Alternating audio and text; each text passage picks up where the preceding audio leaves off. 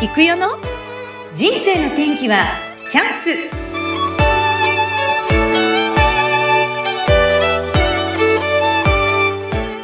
人生の天気はチャンスこの番組はゲストさんの人生を自らの口で語っていただきご自身の人生の振り返り人生観などを探っていく番組です本日のゲストキャーもう嬉しくてしょうがないオノマッチスタイルジャニーさんですこんにちはこんにちは。よろしくお願いします。あ第3こんにちはよろしくお願いしますー、よろしくお願いします。あはい、じゃあ簡単に自己紹介、有名人ですけど、お願いします。ー、有名じゃないですけども、頑張ります。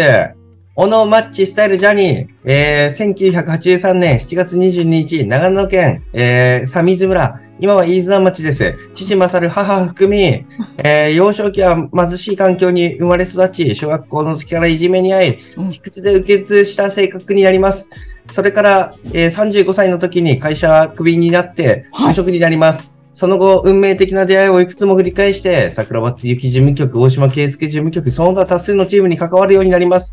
その存在感はパクチーと揶揄されるぐらい癖が強く、そして、多くの人から愛され、はい8月、去年の8月6日に、奥さんと入籍式、無事、妻をゲットしましたありがとうございますイエーイパチパチパチパチパチすごいなんあかりがとう全ございます部話していただいてありがとうございました。はい、全部言いました。ということで、もうね、声聞いてもわかる方多分多数いらっしゃると思いますが、まあ、YouTube 界での、なんだろう、重鎮いやいや、ちょっとやめてくだ さい、本当に。そんな、ポそッんなトでことでなす、い。ポットで。ポットで。 YouTube 界のポットででポッす。トで、いやいやいや、もう今大人気の YouTube のプロデューサーでよかったですかそうですね、プロ YouTube の裏側にいることが多いですねう。ん。でも、はい裏側に5つもですね、今、大島圭介さん、それから桜庭大王の横にいて、非常にこう盛り上げ上手な、あはい、スタイルありがとうごさざいます。ん。ねえ。はい。それにしても、うなみさん、あれですね、やっぱ本番になると本番用の声みたいなの出すんですね。 あ、違ううん、違う、ほんいや、さす、本当だなと思い ました。さすがですね、って思いました。はさっきまでね、声のトーンがやっぱちょっと低かったりすい、るんですはけい、はど、い、はい、はい。そう、ちょっと気持ち、え、そういうのってないんですかマッチさんとか。ああ、ないっすね。あ、うん元気だけ、エネルギーだけ。エネルギーありますよね。いつも、はいありますかなりパワー、ドーンってくる感じじゃないですか。あの時って何かしてます、普段。ああ、してないですね。うんあ、あの、ま、ちょっと、あれ、いいですかこんな話展開ししてて。してして。僕、サラリーマンだった時に、うんめちゃくちゃ貧乏で、えー、本当に貧乏だったんですよ。はいえーなどのぐらいえーっと、給料はい。がもうもらった直後に、うんもう7万円ぐらいしか残らないみたいな。手取りどのぐらいもらってたんです か聞いちゃうけど20万円ぐらいだと思うんですけ10ど万ぐらいもで、。もうえ、ど家うし賃て払ったりだとうか、んいろんなローンとか払ったら、うもうそれぐらいしか残らないような生き方をしてて。んえ、で、常に、あの、お金困ってたんですよね。うんで、えっ、と、その時に、えー僕が何をしたかっていうと、唐揚げ屋でバイトしてたんですよ。うんはい。で、あの、その唐揚げ屋の店長、本当に、あの人がいなかったら僕、もう飢えて死んでたと思うんですけど、うん、うん。 うん。あの、会社休みの日に唐揚げ屋でバイトさせてもらって、はい。その時に呼び込みみたいなのするんですよ。いらっしゃいいらっしゃいみたいな。唐揚げいかがですかみたいな。東京でやってたんですか、それを。うん。上のアメ横ですね。アメ横で呼び込みを、唐揚げ屋の。えそうです。あと、お祭りとか、あの、地域の祭りとかも連れてってもらって、休みの日に。うんうんで、えっ、と、まあ、名古屋のお祭りに行ったりだとか、B 級グルメがちょうど流行った時なので、はい。いろんなところ祭りに行かせてもらいましたね。で、その時に、んあの、声を、大声を出すっていうのを練習した気がしてるんですよ。あーあ、やっぱり呼び込みでお客さんをこっち振りまかさないといけないですそもうんでね。す、そうです、そうです、そうです。うんそうです、そうです。うん。それがあったから、今こうやってなんか、大きな声というか、エネルギーの量が高い声が出せるようになったんじゃないかなってよく思うんですよね。なるほど。今はね、そんな高くないけど、だって YouTube の時だって、だよーとかってやるじゃないですか、いつも。やります、うんやります。はいやっぱりこう、スイッチをこう入れるような感覚なのかな。はいはいはい、うはいん気合い入れていこうぜ、みたいなう感じです。んうんいい、そうですよね。そうですよね。普段からそういう高いテンションなわけじゃないけど、いざという時はそんな感じ。なるほど。ああそうですえー、会社員、会社員は、え、はいちょっと待っておさっきの自己紹介だと、小さい頃からあまりこう裕福ではなくっていうはいはいはい。感じそうですおっしゃってましたけど、そうだったんですか、もうめっちゃ、え、あの、あんまり裕福でないと言うとあれなんですけど、ちゃんと貧乏ですね。ちゃんとちゃんと貧乏。ご飯食べられます。あの、田舎なので、ちゃんとご飯とか食べられますけども、うん。うんと、欲しいものは買ってもらえない感じですね。うんうんうんうん。はいなんか、あれでしたっけリンゴ農家なんであ、したっそうけです。そうですうちリンゴ農家です。うん。えーそうだったんだ。ご兄弟は、えっ、と、兄、姉ですね。あ、で、一番下うん。はい。そうでうんす、そうです。うん。うん。で、可愛がられたんじゃないそしたら一番下だった。ああ、うん。そうですね。可愛がられた方だと思います。あの、うん兄弟の中では。うんうん。うん。あの、本当複雑なんですけどもうん、あの、うちは、兄は父の連れ子で、うーんと、姉は母の連れ子で、再婚同士なんですよ。ほう、なるほど。うんはい。で、だから、あの、現存の父と母の子は僕のみなんですよね。なるほど、なるほど。はいはい。うんうんうん。なので、えーと、あれですね。まあそういう意味ではかわい、でも可愛がられたと思います。うーんで、あの、うちの母も父もどっちがどっちの子だからとかそういう感じではないですけども、うん、なんかそういう意味では可愛がられたんじゃないかなと思います。そうなんですか。え、でも、いじめにあったとかって言ってましたけど、そんなひどかったああ、ほ軽めのいじめです。明るめのいじめがあって。ライト、ライトいじ めです。うんうん。はい。うん。え、それで、長野から東京に出てこられたのが、高校卒業してですあかそうですね。高校卒業して大学に行くとき、1年浪人したので19ですね。うんうんうん。はい。え、東京に出てきて大学生満喫してって感じではなかったですか、一切満喫してないです。そうなんだ。はい。あの、ちゃんと行けてない大学生の代表選手みたいな感 じで、はい。うん。 僕、大学の時の友達の数、6人ですね。 6人。うん。で、思い返してみたら、6人のうち1人が僕だったので、5人でした。うんうん。はい。えー、ちゃんと行けてない。行けてない大学生活で、でもアルバイトしながら生活をしてって感じで、就職も東京で何系のお仕事だったんですか一番初めはウェブ系ですね。ウェブやってたんだ。うん。はい。うん。そうです、そうです。ウェブ系の仕事させていただいて。はい。で、えっ、と、あんまり楽しめずに、えそうーなんだ。うん。あの、その時、もう僕が、僕自身、今思い返してみれば、僕は僕っていう人間でしたけども、まだ人間として未熟児だったんですよね。はい。うん。何を言ってるかっていうと、えっ、と、人との関わり不足で自分自身が何者かわからない状態ってことですね。だからまだ正直生まれてないんですよ。うん。あの状態は。体はあっておと大きくなってるけれど、大きくなって心るけどの中では未熟児の状態で、はいそこからどういうこう出会いとか出来事があるんでしょうか。ああ、そうですねうん。えっ、と、僕を成長させてくれたのの第一、ファーストステップは、はいあれですね。えっ、と、その、ウェブの会社を3年で辞めます。はい。はい。辞めた後に、うーんと、何をしたかっていうと、ピースボードっていう世界一周の船旅に参加したんですよね。へえ。で、えっ、と、ピースボードに乗るときに、あの、いろんな、えっ、と、バイトみたいなことをするんですけど、うんうんうん。ポスター貼ったりとかのバイトするんですけども、ポスター貼っていた。うん。で、そういうのしてる時にできた仲間たちと、はいちゃんとなんかコミュニケーションをとって、えっ、と、夢について話したりだとか、うん。あと、みんながすごいキラキラしてかっこよかったから、えっ、と、僕もああいうリーダーシップを取れる人間になりたいと思って、うんあ、その時にもらった名前がスタイルっていうニックネームですね。そこが、その時なんですか。はい。えかっこよかったんじゃないスタイルっていうから。なんです。あ、そうですねう。んあの、僕、身長180ぐらいあって、スタイリッシュなので、スタイルっていうニックネームをもらったわけではなくて、違うんだ。はい。あの、2008年に漫才のグランプリの M1 グランプリを制したコンビがいるんですよ。うんうんうんうん。その名がノンスタイルという。ノンスタイル、ああ、白黒の。うんうんうん。はあ、そっからなの。うんはい。白い方に顔がよく似てるって言われる。あ顔は似てると思わないけど、スラッとしたこの身長の高さ、そこは似てるかもしれないですね。あうと、んうん挙動不審さが最高に似てるんで すよ。挙動不審さが最高に似てるんです。うんうんうんうん今となっては黒髪じゃないので、うん。あの、あんまピンとこないかもしれないんですけど、黒髪の時はよく似てましたね。いやー、でも、あ、この前、ちょうどそれこそ、ライブされてたじゃないですか、19万人の、あの、はい大王の19万はいは人ライブ。で、その時に、確か、その、あれ、何年ですか ?2018 年頃のスタイルさんの写真画です像かね。を出してましたね。画像出てましたよね。はいはいはい。あの時は確かに細かったんですか、い細いです。ガリガリです。ガリガリでした。薄かったですもんね、体のこの圧が。う本当ん、に。層が薄くって、髪の毛真っ黒で、真っ黒で。メガネかけて、頬が下がっててですね。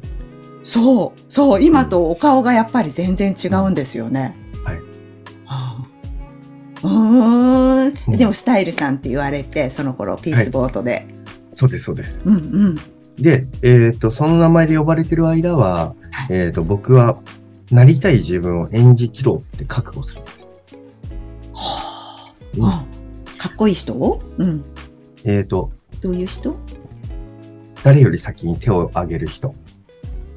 発言するチャンスがあったら、あ発言する人。決めたんだ、えそれは。うん。そうです。自分の意見がなくても、とりあえず手を挙げるってことだけは、あすごいの、自分の中で課しましたへ。うんうん。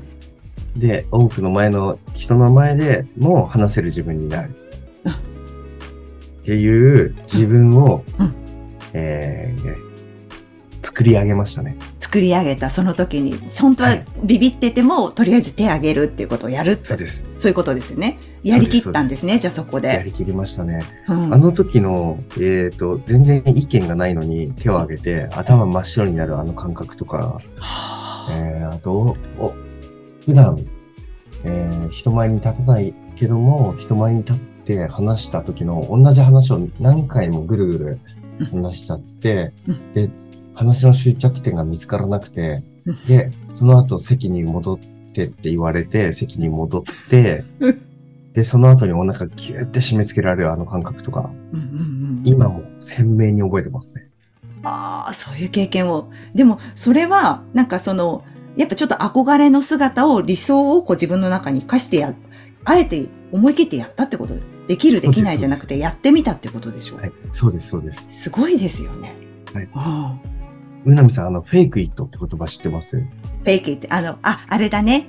真似なさいっていうやつか。フェイクイットうんうんうんなんか、フェイクイット名群がある。そう。フェイクイット、アンテルユーメイクイットって言ってる。ちょそこはちょっとお教えてください。うんあの、あなたがなりたい自分になるまで、それを真似なさいって言うんですね。メイクイット、 make it. フェイクイット、真似なさい、アンティル、それまで、えー、you, make it、それになるまで。うんうんうん。それをやったんですよね。ああ、すごい。やりきった。そしたら、う変わってきた、やっぱり。やっぱり変わってきました。あの、それまで僕自分のこと大嫌いだったんですけども、そうなのはい。でもだんだんこのチャレンジしていくスタイルっていう人格が好きになるんですよ。ほー。でもす結ご局い。お、同じ生き物じゃないですか。僕、小野正彦も、スタイルも同じ生き物なそのうでそ、うそうそうそうそう。結局自分のこと好きになってくるんですよね。どのぐらい期間かかりましたまあがっつり関わってたの多分1年ぐらいなので、うん1年ないかな。うん。1年ないかなぐらいですね。すごいね。それ自分で貸してって、こう、until you make it ってね、fake it ってやったわけじゃないですか。で、はいだんだん、あ、これ、心地いいみたいに変わってくるんですかそうすると。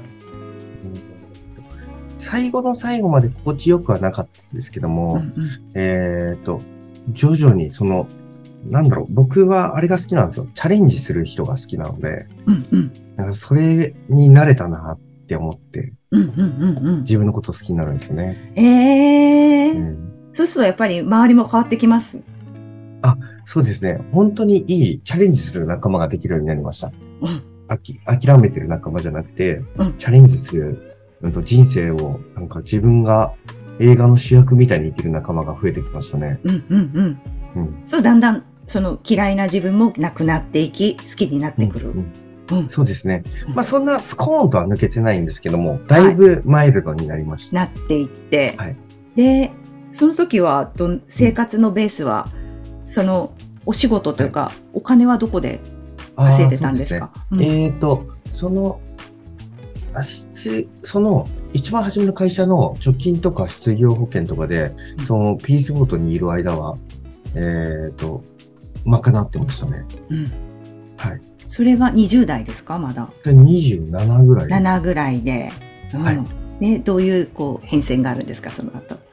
あ、その後は、うんえー、と、ぐるっと地球一周して帰ってきて、えー、すごい。で、飛び込み営業の会社に入りますね。あフルコミッション、うんはい。で、えー、と、飛び込み営業。あの、広告の、広告営業の会社で、フリーペーパーみたいな。どうででしたそれをやってるうちに、えっと、あの、いろんな店長たちと世界のことを話すんですよね。うんうんで、小野くん、小野くんと。小野くんってさ、うんえっ、と、世界のことをいろいろ話すけどさ、心理学興味ないのとか言われるようになるんですよ。えーいいきなり心理学うんうん。はいうんえっ、と、僕、その、いろんな店で、えっ、と、ち日本って、あの、いや、海外だったら子供も笑ってるんですけど、僕気づいちゃってっていう話をしだして。何々うん。えっと、大人が笑ってる国だから子供が笑うんですよね。あうんうんでも日本って大人が笑ってないから子供は笑わないんですよね。うんだからこの10代の自殺率が高いんですよね。うんうんうんうんうんっていうことをずっといろんな店で話してたんですよ。実際それは感じてたことですもんね普段からね。そうです、そうです。ままあ何を隠そうだから僕が船に、ピースボートに乗る前は自殺しそうだったからですね。 もう嫌だったんだ。気になっちゃってたんですよおね。なるほどそういうとこが目,、うん目についちゃったんだね。うんううんんうんうん。で、それを話してたら、小野くん、心理学興味ないのって言われるようになって。うんうんと、一番初めに言われてから2週間後にまた別の店長から言われて、不思議。うんうん。で、あの、僕、おすすめの講座がああるんだけどって教わったのが、あの、大阪がに本社がある日本メンタルヘルス協会っていう、あの、江藤信樹先生。はい。っはい。ていあのうカリスマ先生がいる。え確か翡翠小太郎さんも江藤さんの学びそうです。されてますよ翡ね。翠先生も、ああ、はいそうですか。うんうーん。そこのスクールを紹介してもらうんですよね。ええ、まあ、それがかっこよくて、江藤先生が。かっこいい方ですよね。私を画面で見たことありますけど。かっこよくてですね、こういう大人になりたいなって本当に思うんですよね。うーん。で、そこで心理学を勉強してるうちに、うんうん。あのー僕はうん自分との会話の仕方をマスターしていきます。自分との会話ができるんですね。はいうん。うーんと自分に対して客観性を持って、あ、なんか他の人は、あの、いつも笑顔なのに、お前はなんでいつもそんなに落ち込んでる期間が長かったりするのみたいなことを自分に聞いたりと かして。そういうと、なんて言うんですか、そういう時。あの、この時に、えっ、と、中学校2年の時に、はい。えっ、と、友達のことを悪く言っちゃって、それを責められた時に、落ち込んでる姿を見せることによって、相手を逆に攻撃しようとしてたんだよ、みたいな。なんかそういう 深掘りができるんだよへーね。すごい、すごい、すごい。うん。ううんんあそれ悪い癖だからやめた方がいいね、みたいな感じ今で度。またね、うんもう一回そうやって、うん。だってでもみたいなこととか。うん、そうそ言う。とそれをね、ずーっと、繰り返してってうんう、んうん自分と対話していくっていうことと、はいあと本当に自分の好きなことをやってあげる。それがごしこの体のご主人様の仕事だからねっていうのをすごい。あうんやっていって、なんか過去の自分たちをなんか応援団にすることができるようになったんですよね。えー、素敵。うんう。ん。今までだったら過去の自分を、うんと、過去に置き去りにしてたんですけどもうん、うん傷ついた僕とか、怒ってる僕とか、うん当時処理できなかった感情たちを置き去りにしてきたんですけども、うん。いや、大人になった今、その過去の感情たちをす救ってやるのは僕しかいないだろうな。うんうんうんうん。その過去の感情たちと、に焦点を当てて、うん。ははい。で、話聞いて、うんみたいなやつをずっそしとた繰りら返して。そう、いやっぱり過去の未未完了の感情たちが、いそれでも、例えば今よ、そういうことがあったから今、俺があるんだよね、ありがとうとか、なんかこういうやりとりをしうんうてん、こう、どんどんこう、ますます力になっていて、好きになっていくような感覚が、ですかね、そうすると。めっちゃあります、めっちゃありああ、まやっぱす。そういうのあるんだ。めっちゃあります。うーん。あの、僕の後ろには、あの、時、えっ、と、8歳の時にめちゃめちゃ傷ついた僕も、うん12歳の時にめちゃめちゃ傷ついた僕のも、うん15歳の時に、泣いて泣いてしょうがなかった時の僕も、うん全員僕の応援団として今後ろにいる状態です。いや、それが理解できてるって強いかも、すごいですね。なんか、置き去りにしちゃいそうだけど、ふとした時に大人になってこのモヤモヤした気持ちがパカッとその箱から開いて、なんかその時こう、未完了だった気持ちが大暴れするとか、なんかうそういうことってあるんじゃないかなって、私も多分自分の中にあるけど気づけてないんですよ、まだ。う、うなんか、傷ついたり。だから、なんか泣けてくるとか、うん、うん、うん。まだ親を見たら泣けてくるとか、そういう時があって、なんかあるのかもしれないですね、そういう気持ちがね。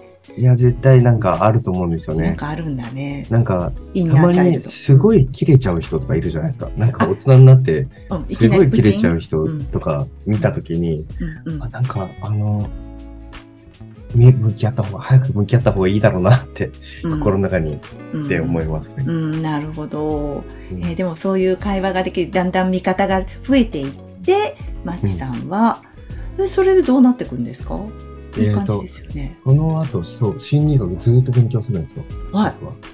はい。で、勉強して、でも本当心理学が楽しかったんですよね。うんうんあの、スクールに行くのもそうだしうん、会社帰りとかもいつもこの教科書持ち歩いて図書館に行って、あの、復習したり、なんか図書館でいっぱい本があるので、本読んだりとかうん。、へえ、そういうのをずっとやってて。で、えっ、と、まあその時にはもうね、あの、大王のこと知ってるんですよね。桜庭さんのこと知ってる。ああ、そえ、桜庭さんは YouTube やってたんですかその時。あいや、桜庭さんのまだや YouTube は僕がスターティングメンバーなので、そうなんですか。あの、当時、ポッドキャスト。あ、ポッドキャストやってらっしゃって、それを聞いてた。うんはい。えっ、と、翡翠小太郎先生の、はい。えー名言ラジオセラピーっていう、ポッドキャストの番組があって、はい。で、それに、えー登場してくる、えー人が いて、で、それうん翡翠先生の番組20分番組なんですはけい。ども、はい。 その20分番組のうちの19分話し続けるんですよ。 そうだったんですか桜庭先生が。はい。うんうん。で、聞いそてたの話がすごく面白くて、はい。面白いですよね。怪しいけどもうん、怪しいけども、なぜか笑ってるうちにうん、すごくなんだろう、うんと、やりたくなっちゃってる。うん。その人の言うことやりたくなっちゃってる僕がいて、はい。で、ハマってくるんですよね。ほー聞いていた。え、それでどうやって、こはうい出会いが、その後出会っていくわけですもんね。そう聞でいすてたそう。うん。で、えっ、と、公演に2回ぐらい行かせてもらったんですよね。あ、桜庭先生の講演に。はいはいはい。でも、あの、別に、何の、何にもなく、うーんと、一参加者でこう座ってたんで一すか参加者ですね本当、うん。で、えっ、と、こっからは、もう一個のサイドストーリーがうん 必要になります。サイドストーリーいやー、運命の出会いのところからですかね。はい。い、やー出会う前に、サイドストーリーの話が必要になってきます。うん。それはちょっと長くなりそうな感じですか、長くなりすえーじゃあそうこですけの、ど、大丈夫ですかちょっとじゃあ、ここから次のは、話。はい、次の話で、 はいもう一周来ていただけますかね。はい、ぜひよろしくお願いします。はい、よろしくお願いします。今もうだいぶここまででももうワクワクするような感じだったんですが、また次週、スタイルさんにご登場いただきます。スタイルさんじゃあ、運命の出会いの話からまたお願いします。よろしくお願いします。はい、ありがとうございます。じゃあまた来週です。